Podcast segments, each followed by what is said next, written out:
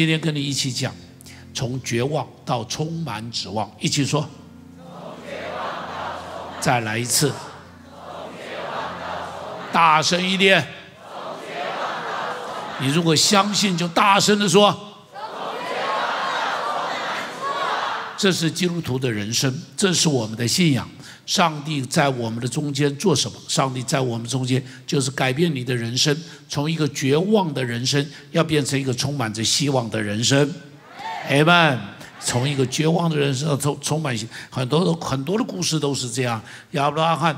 到了九十几岁了，没有小孩。上帝说：“我要祝福你，让你的、你的要要要要要怎样怎样祝福你。”亚伯拉罕说：“哎呦，算了啦，我都没有小孩，再怎么祝福我，将来都是我仆人的，算了啦。”就上帝说：“不不不，不要这么想，不要这么想。你出来看天上的星星，天上有多少星星，数得出来。将来你的子孙就这么多。哈利路亚，哈利路亚。”哎呀，这个是给亚伯拉罕很大的祝福啊！太多像这种故事了。约瑟掉到这个这个什么地牢里头去了，已经在地牢里头，人生没有希望了。但上帝来到这里，把他捞起来，他变成埃及帝国的宰相，完全不一样。他的人生充满着盼望。弟兄姐妹，你的人生也要这样。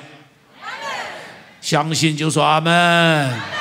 耶利哥，你哀歌，耶利米哀歌，我们一起读这两节的经文，一起读来。我心想念这些，就在里面。有满二十一节，我想起这事，心里就有指望。你会不会觉得这两句话摆在这边很冲突？会不会？你再读前面第一句话，一起说来。我心想念这些，就在里面怎么样？忧闷。接着说什么？我想起这事，心里就怎么样？你有没有发现他的冲突矛盾？有没有发现？前面明明说，我想到这些，我心里头好难过，好难过，难过的不得了，饭也吃不下，觉也睡不着，简直忧闷极了。但后边说什么？我想起这些，心里就怎么样？你会不会觉得非常冲突，会不会？这两节经文摆在一起，会不会是相当冲突的？你知道，而且就是两节加在一起，二十节、二十一节，两节加在一起就比邻而居耶？怎么会这样子的冲突呢？怎么会这样的冲突呢？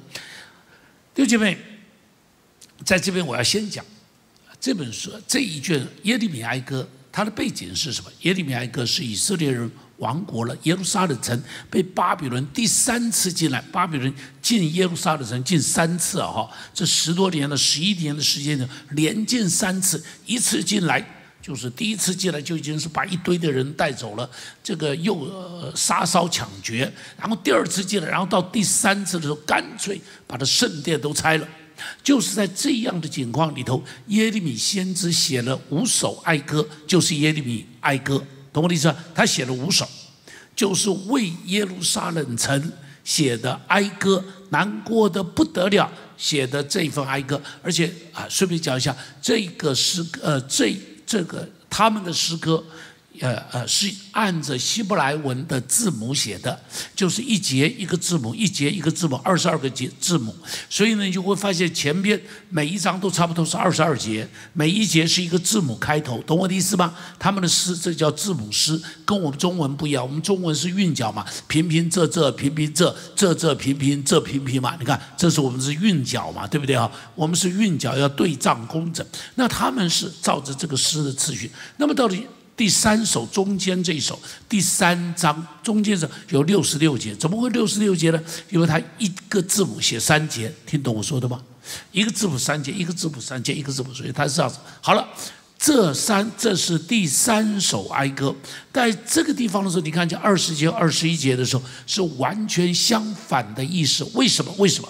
在这里哈，你去看那个经文，你就会发现，从第一节到第二十节，那个时候地方在讲什么？那个地方在讲，先知在那里讲，讲到了许多的痛苦，其中有一部分是讲他自己，但另外一部分讲的就是这个国家，这个以色列这个国家，它里头所有的这样子的痛苦，它的痛苦不堪。好，第一节到第二十节，一部分讲他自己，一部分讲这个国家，他个人痛苦不非常痛苦，因为耶利米先知啊，你记得耶利米先知第一章，上帝呼召他的时候，他说我不干，他说这种这个责任，这个这个工作我不干，这个角色我不干。他说我是软弱的，我是害怕的。上帝就告诉他别害怕。上帝说我让你的铜啊像铜一样，哈，然后呢上让你的额啊哈像铁一样。你看到铜头铁额干嘛呢？他就别人用刀子砍你，刀子都会断掉。意思就是你要经历过许多这种苦难的，你要经历过许多这种，他真的是经历许多这种苦难。你如果去读耶利米书的第三十四章、第三十八章，那个地方提到耶利米到了最后的时候，被当时的人呢给他丢到牢里头去，丢到水里头去，人都快死掉了，连续三次丢到地牢里。他最后求国王说：“拜托你不要让别人再来杀我了，你就好好的救我一下吧。”你知道为什么？因为他的先知的信息都是当事人很讨厌的。你知道他的信息是什么？因为以色列快要亡国了吧？快亡国，敌人围绕着他吧。巴比伦呢？最这个这个北边，北边已经没有了。北边在一百多年前就已经没有了。到这个时候只剩下耶路撒冷一个城，边边上两个防卫的小城就没有了，就没有了。所以他说我们像什么？他我们像葡萄园里头一个孤棚了，孤草棚了。这个就是当时他们的状况了，所以在这种状况中，告诉我以色列人最期盼什么？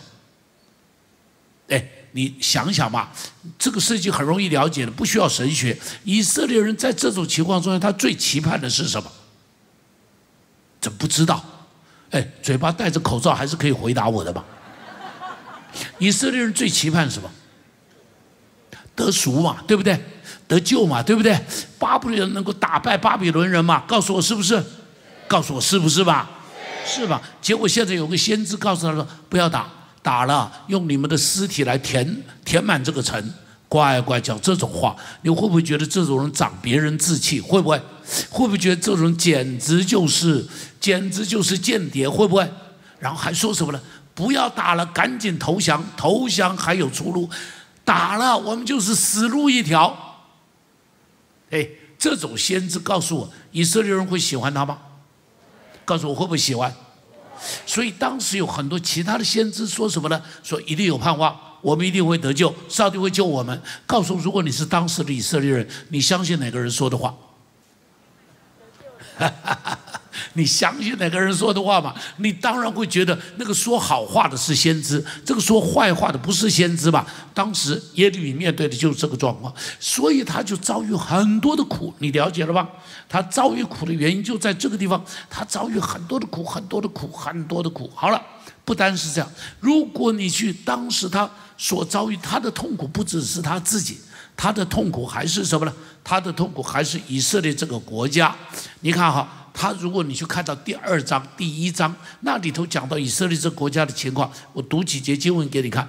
第二章的第四节，我们一起读来。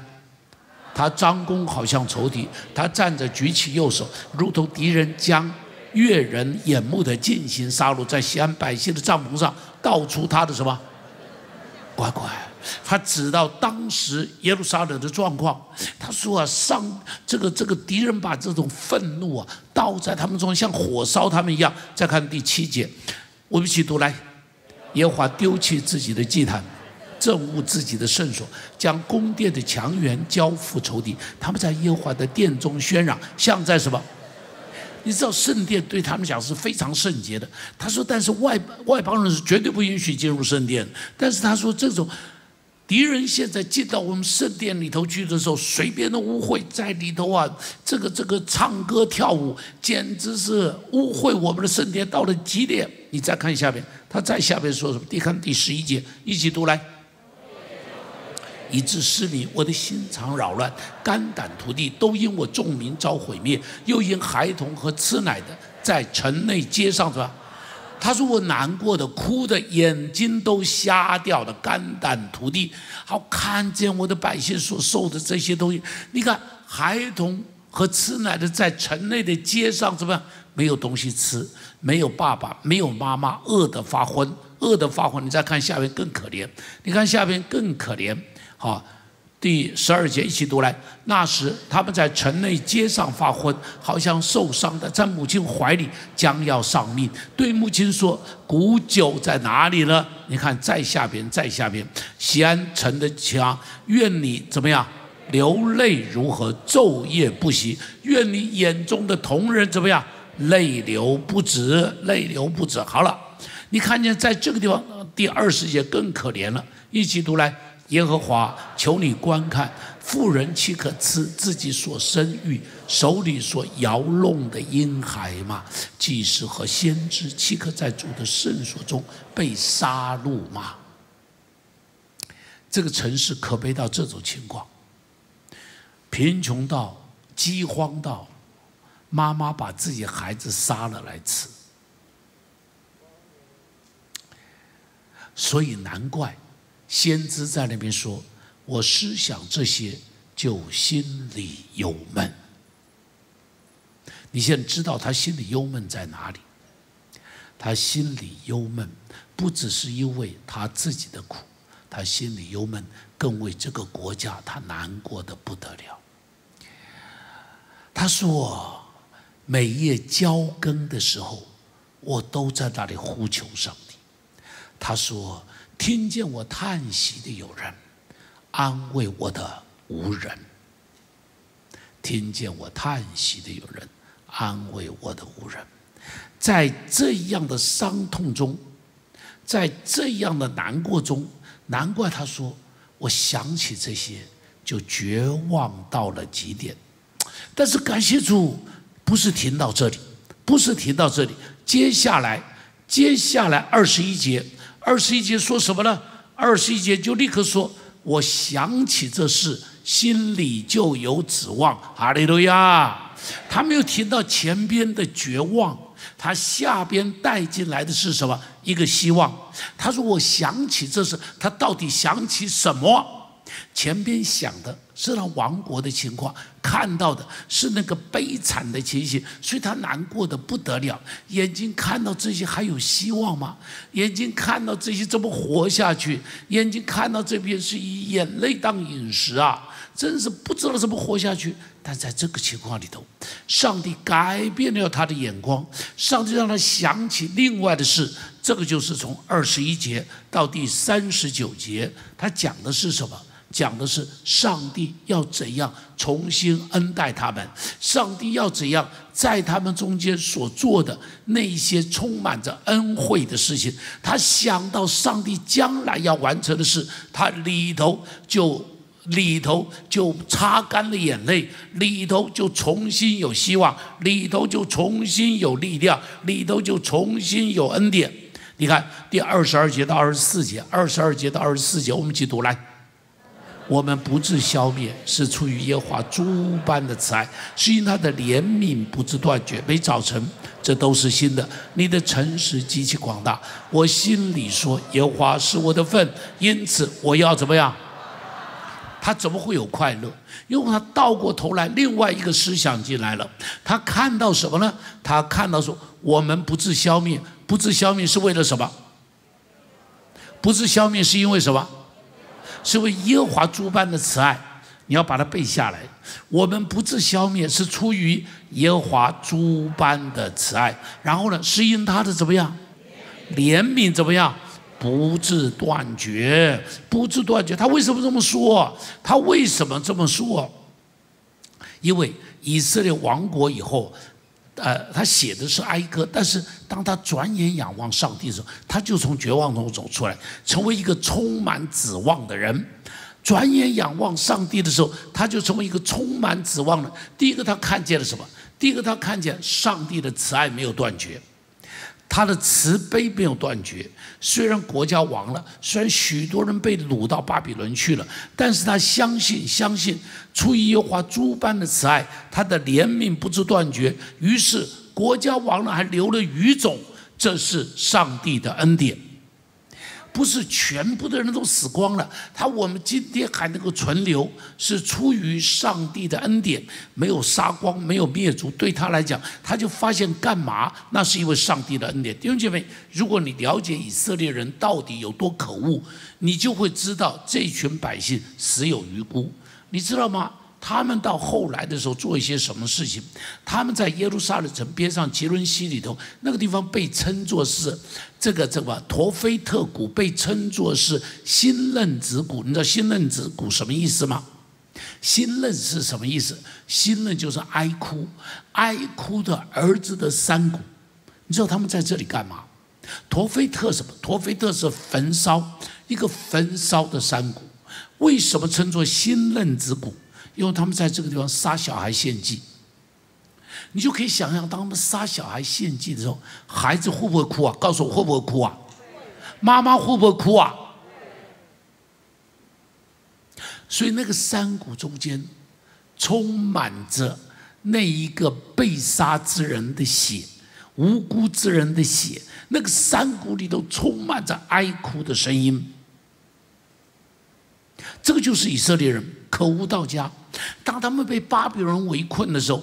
先知告他说：“你们得罪上帝。”他们还听哦，还说：“好，我们赶紧悔改。”然后就做一件事情，全国从国王以下都一起立约，整个城里头立约。立约什么？他们家里头的奴隶通通放他们自由，好不好？好嘛，他们就放他们自由。哎呀，自由了，自由了！上帝救我们。结果呢，巴比伦城的呃呃，巴比伦人围城的那个部队撤军了。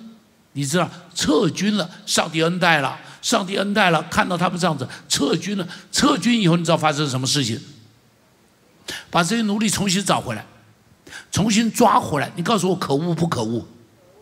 可恶到家！这群人可恶到家，所以难怪先知在那边讲说：今天我们还能够存留。是出于上帝诸般的恩典，今天我们还留得下来，是出于上帝诸般的恩惠，是出于上帝诸般的恩惠。相信先知在这里说的时候，是凭信心说的，是咬着牙说的，是流着泪说的。因为照着他们的罪来说，真是罪该万死，万死不足，呃不，呃呃，这个这个这个都无法赦他们的罪，都无法赦他们的罪。好。都无法赦他们的罪，亲爱的弟兄姐妹，亲爱的弟兄，他在这边就看见，上帝还留下余种，那是上帝的恩典，没有照他们的罪恶来待他们，那是上帝的恩典。弟兄姐妹，在我们身上不也是这样吗？同意不同意？哎，同意不同意吧？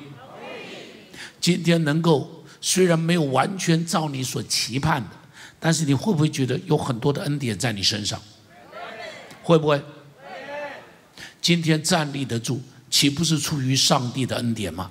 今天站立得住，岂不是出于上帝的怜悯吗？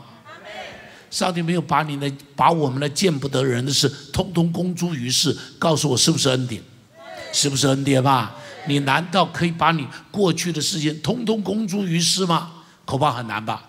我们中间恐怕很难吧。能够照着我们所有的一些的过犯来待我们的话，我们也是万事不足喜呀。我们也是里头充满着各样的污秽、肮脏和败坏的事情，只是上帝没有一点一点的挑出来。上帝说，在他的爱里头，通通赦免了，通通赦免了。这是上帝的恩典。你去思想上帝的恩典的时候，你去数算在你生命中间的恩典的时候，你就会变得很快乐的，你就会变得很快乐的。我一直在想，我服侍上帝到现在，明年满五十年哈，感谢上帝，明年满五十年。在这满五十年的过程中间，感谢主啦，没有犯什么大错了，没犯什么大错，没有做什么见不得人的事了啊。但是告诉我，告诉我。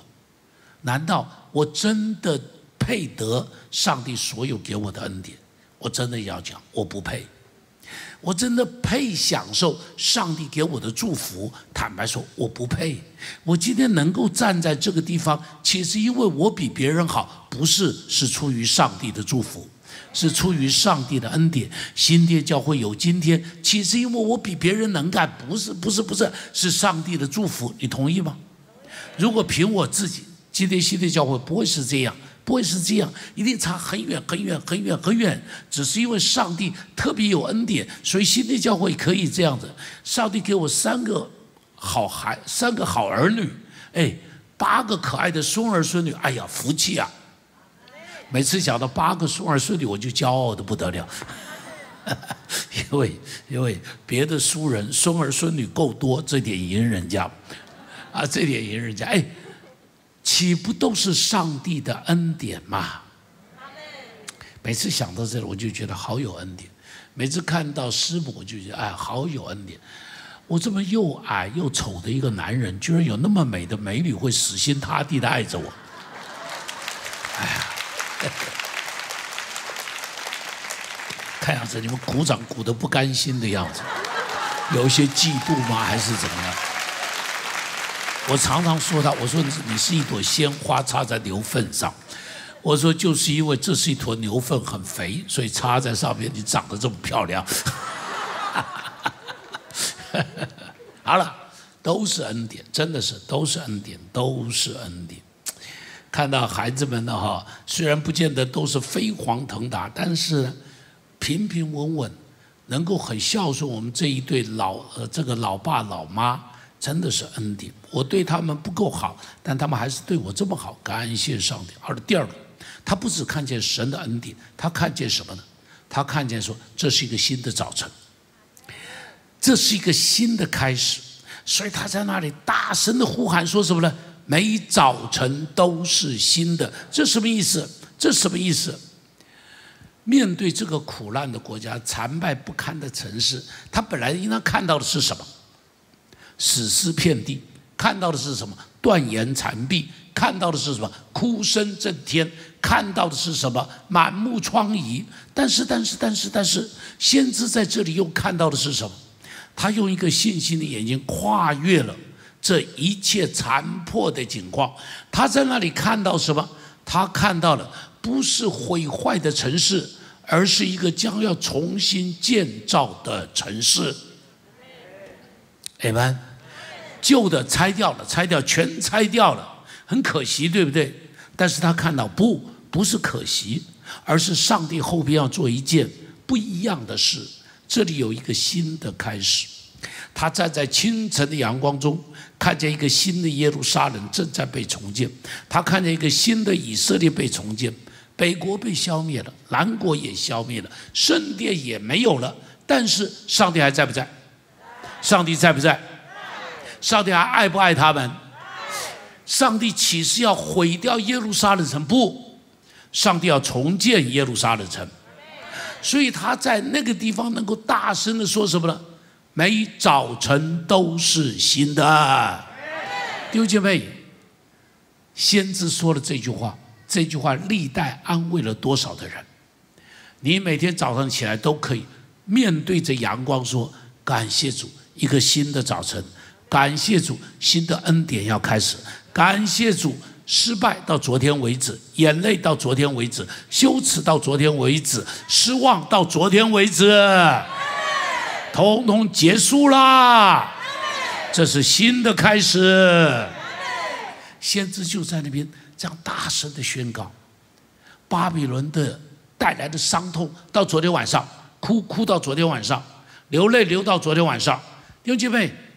我们一起来练这几句话，好不好？男生练前边，女生练后边一句，可以吗？男生先起练，来，所有的伤痛，所有的眼泪，所有的羞耻，所有的沮丧，哈利路亚，阿们。倒过来，倒过来，姐妹练前头，来，到昨天为止。到昨天为止，到昨天为止，到昨天为止。下边一句话一起念来：今天早上是一个全新的开始，再一次，再一次，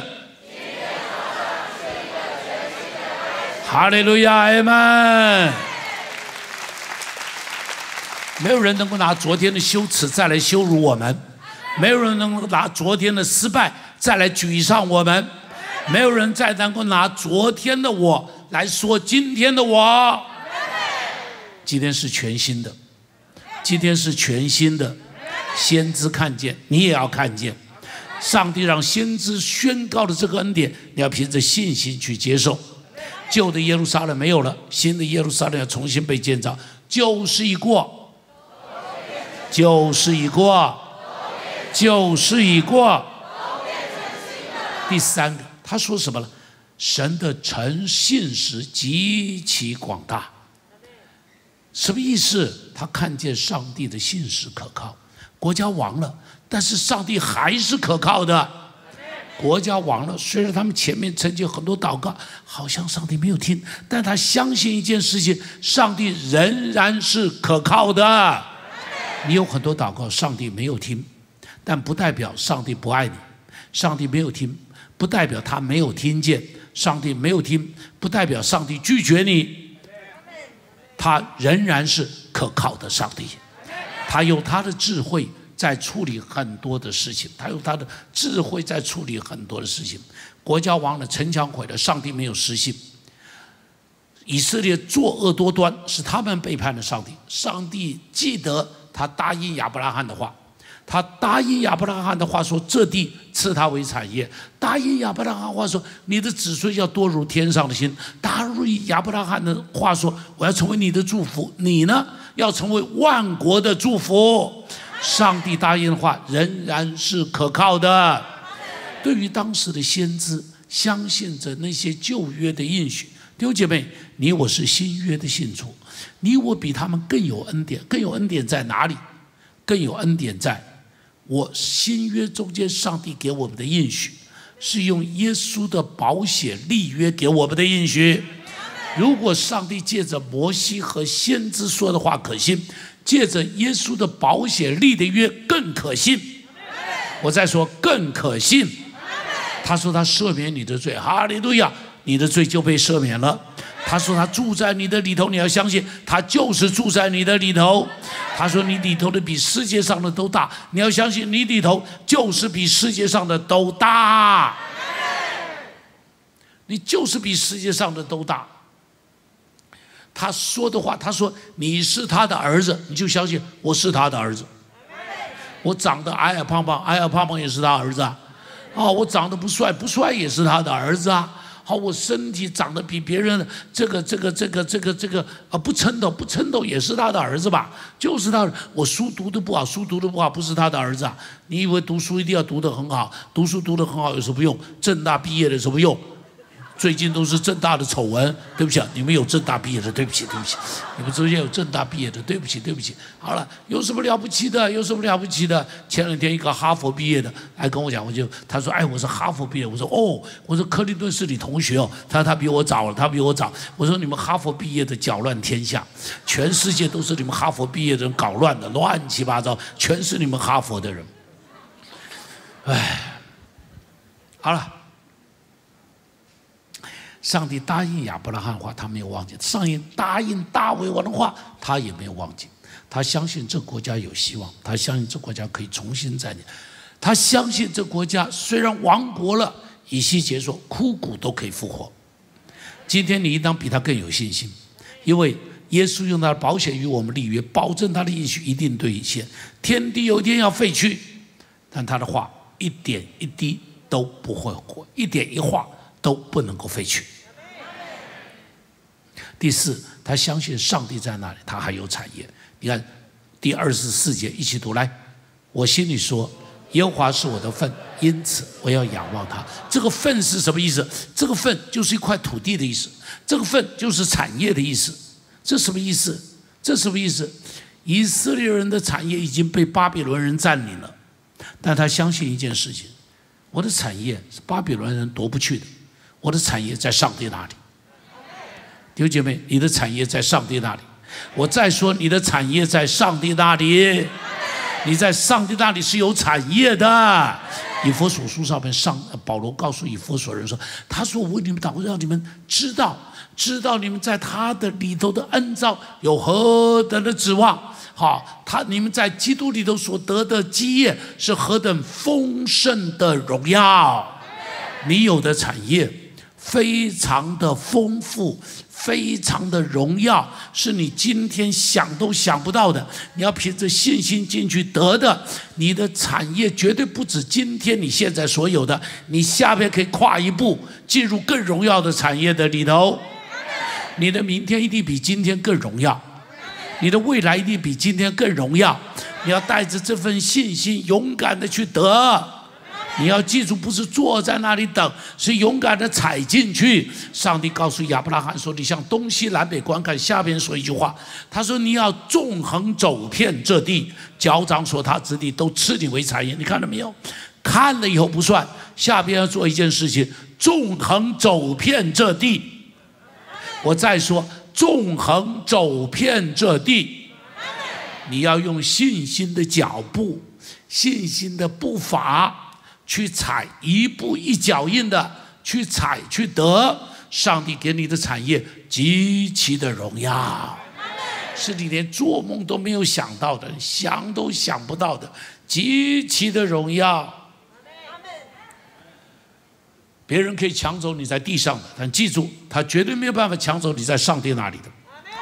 罗德和亚伯拉罕分家的时候，罗德上帝告诉呃不亚伯拉罕告诉罗德说：“你去看你喜欢哪一块地，你都拿去。”结果司机讲说他看到一块地，是啊，美的像迦南地一样，非常肥美，他就把它拿去了。剩下的就是旷野。但是你记住，这个时候上帝对亚伯拉罕就显现了。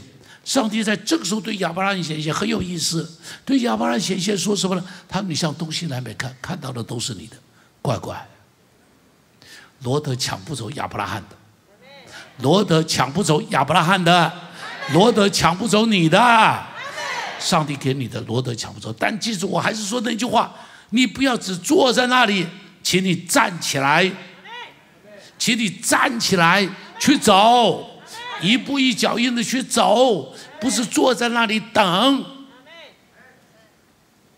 很多人就是一直坐在那等，一直坐在那里等，一直坐在那里等。我不晓得怎么再跟你讲了，所有的我都已经一再告诉你：投资自己，投资自己，投资自己，然后投资上帝。我再讲，最后他相信今天遭遇的是一件好事。你看耶利米哀歌三章二十七节，一起读来，一起读来。什么意思？因为人在幼年负恶，为什么？因为他说以色列这国家还是一个年幼的国家，以色列这国家建国的时候大概是一千零主前一千零五十年左右，这个以扫啊不是扫罗建立把以色列这国家从部落民族变成了一个完整的一个帝国，变成了一个完整的国家，然后一直到一直到西底家，最后这南国的王，这个名字很容易记啊，西底家，你用台语念念看。你用台语念这个很容易记啊，最后一个王就是西迪家了，西家了。OK，这个王他亡国的时候大概是多少？大概是五百八十七年，主后五百和主前五百八十七年，所以中间大概多少年？四百八十年左右的时间，四百七十年，四百八十年。所以他说这个国家是一个什么样的国家？他只有四百多年。他说这个国家是一个年幼的国家。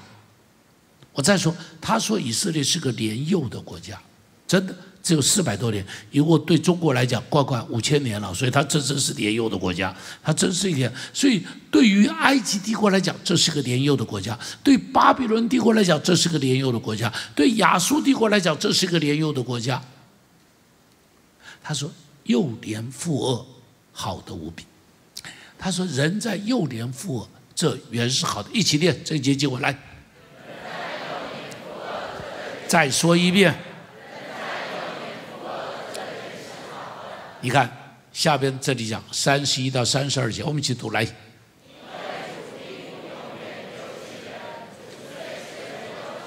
还要照他诸般的慈爱怎么样？他说哈，今天这个国家摔了一跤，他说上帝要照诸般的慈爱来待他，要用诸般的怜悯来待他。他还要重新站起来，弟兄姐妹，告诉我，小孩子学走路摔不摔跤？不知道摔多少跤，对不对？啊，你就不知道摔多少跤，他才会走路的，对不对？一跤一跤的摔，然后才会走路的。从来不摔跤的是不会走路的。好，不走路的人才不会摔跤，走路的人都会摔，到老了也会摔。哦，也老的跟小时候不一样，小时候摔跤没关系，像我们这么老的摔跤蛮有问题的。他说。人走路一定会摔跤的。告诉我，骑车摔不摔跤？摔呀！骑脚的时候摔不摔？摔呀！骑摩托车摔不摔？骑摩托车从来没摔过跤的举一下手。几乎没有，几乎没有。骑摩托车大概都哎，有人举手，乖乖，那个人是奇葩，骑摩托车会不摔跤，真是奇葩哦。骑摩托车几乎都会摔跤。我记得我第一天骑摩托车就摔跤。那我第一天骑摩托车，我以为跟骑脚踏车差不多嘛。那我把它骑到哪里去？你知道吗？我居然啊，到了晚上已经天黑了，我居然骑到田埂上，一尺半的那种田埂上，而且不是铺柏油的，不是铺水泥，就是泥巴的田埂的。我居然骑到那个上头去，他没骑十公尺就摔下去了，就摔到田里头去，活该，真是活该的事情。学骑车一定会摔跤，告诉我。创业会不会失败？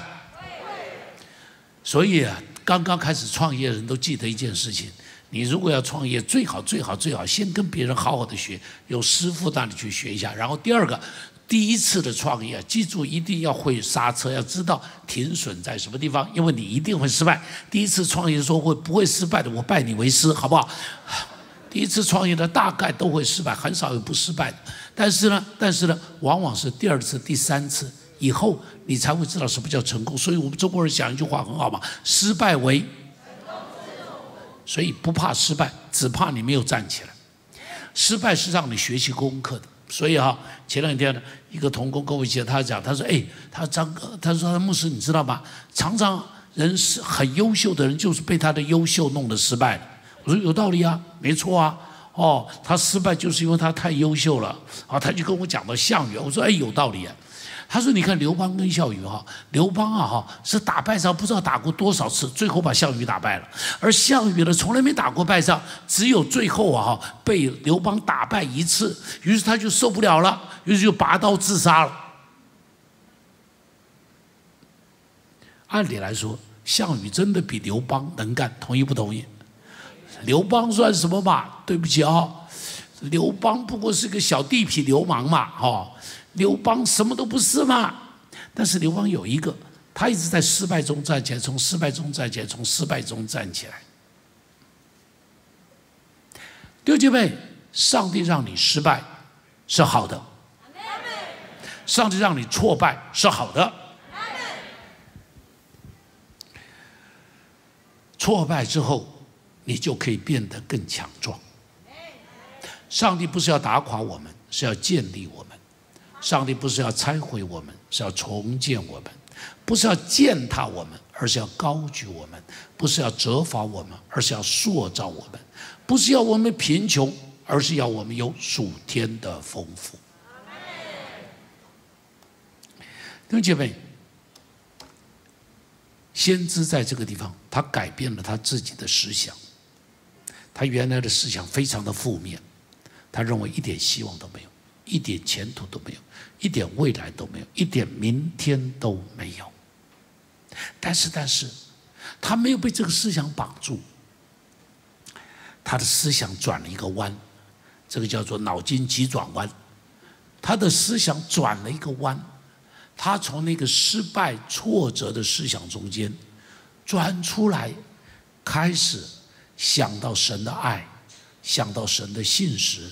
想到上帝智慧的作为，想到上帝的恩典，想到上帝的慈悲，于是他里头重新点燃了一把希望的火焰。就就我们常说，上帝在我们里头做王。我们说耶稣做我们的王。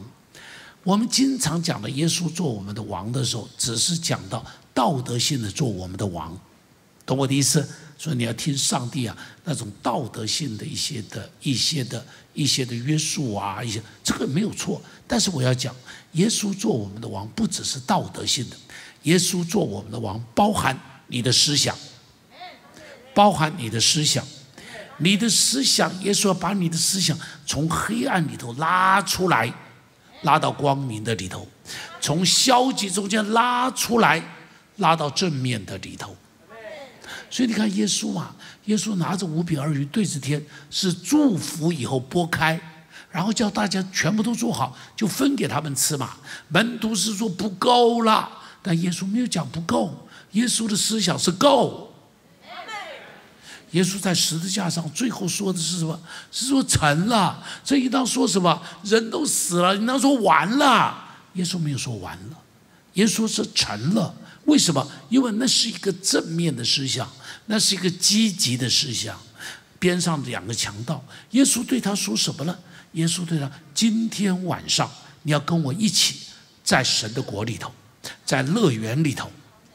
你看到没有？他不是看到死亡以后阴间等着他，不，他看到什么？是复活以后的乐园等着他。阿门。那是什么？那是一个积极的思想，那是一个正面的思想。你信了耶稣了，你信了耶稣了，不是坐在那边等将来上天堂，或者坐在那边等一个可能的神迹出现，坐在那边等等一个礼物从天上掉下来。确实会有礼物从天上掉下来，但是我一定要讲，我一定要讲，在这个礼物掉下来之前，你先要改变你的思想。我再说一遍，你一定要改变你的思想，不要让撒旦在你的思想里头控制你。撒旦在你的思想里头，让你的思想充满的不可能，不可能，不可能，完蛋了，完蛋了，完蛋了，没有希望，没有希望，没有希望，死亡了，死亡了，死亡了，no，no。上帝给我们的思想是：每个早晨都是新的，每个祝福都是新的。上帝给我们的思想是告诉我们，告诉我们：少年负恶，原是好的；今天的挫败是好的，今天的挫败是好的。不要一个挫败就把你打趴了，没有一个挫败会把我们打趴的。你看那个摩西经过多少挫败，才叫以色列人出埃及的？你看那个保罗经过多少挫败，永远都要站起来的，永远都要站起来的。你以为今天我这个牧师没有挫败？有多少挫败你知道吗？五十年来有多少的挫败？但是我坚持着，我挫败，上帝没有挫败；我挫败，上帝也没有丢掉我。我只要回头，永远可以是永远可以有上帝的恩典站在我的边上。弟兄姐妹，上帝站在你的边上，你就是巨人。上帝站在你的边上，你就将高山踩在脚底下。思想改变，接着态度就会改变。态度改变，人生就改变。思想不改变，态度不会改变的。好，态度不会改变的。我们态度的态，我觉得这个字很好，是心上面一个能，心上有能力，那个叫态度。那么简体字是根本就上面是一个太太的太哈，太太的太，然后一个心，好，就是很大的一颗心在那个地方。OK，好了。比方我如果心里头讨厌一个人，我跟你说，我在态度上很难对他好，同意不同意？因为在我的思想中间，我就是讨厌他嘛，我就是讨厌他嘛。如果我思想上面就是很拒绝这件事情，我在做事的时候的态度就不会很好的去做它嘛。我不好好的做它，是因为在我的思想上头，我想把它做好。我认为我应当把它做好，于是我在态度上就会认真的把每样事情都做好。思想改变，态度就改变。你要拥有上帝正面积极的思想，拥有上帝属天荣耀的思想，你要拥有上帝凯旋的思想。祝福你，你的态度就会改变，你的人生跟着就会改变。奉主名祝福你，年底了得一个圣诞节的礼物。年底了，相信圣诞节我一定可以有礼物。同时，你努力好自己去迎接上帝的礼物。你用一个得着礼物的态度来过每一天的生活，你用迎接礼物的态度去面对每一个人。今年的圣诞节一定会不一样。我们一起起立，我们来。谢谢您收听我们的 Podcast。想认识耶稣吗？或是想更多了解教会？欢迎您上网搜寻新店行道会，或输入 topchurch.net。您。将会获得所有关于我们的最新资讯。期待再次与您相遇。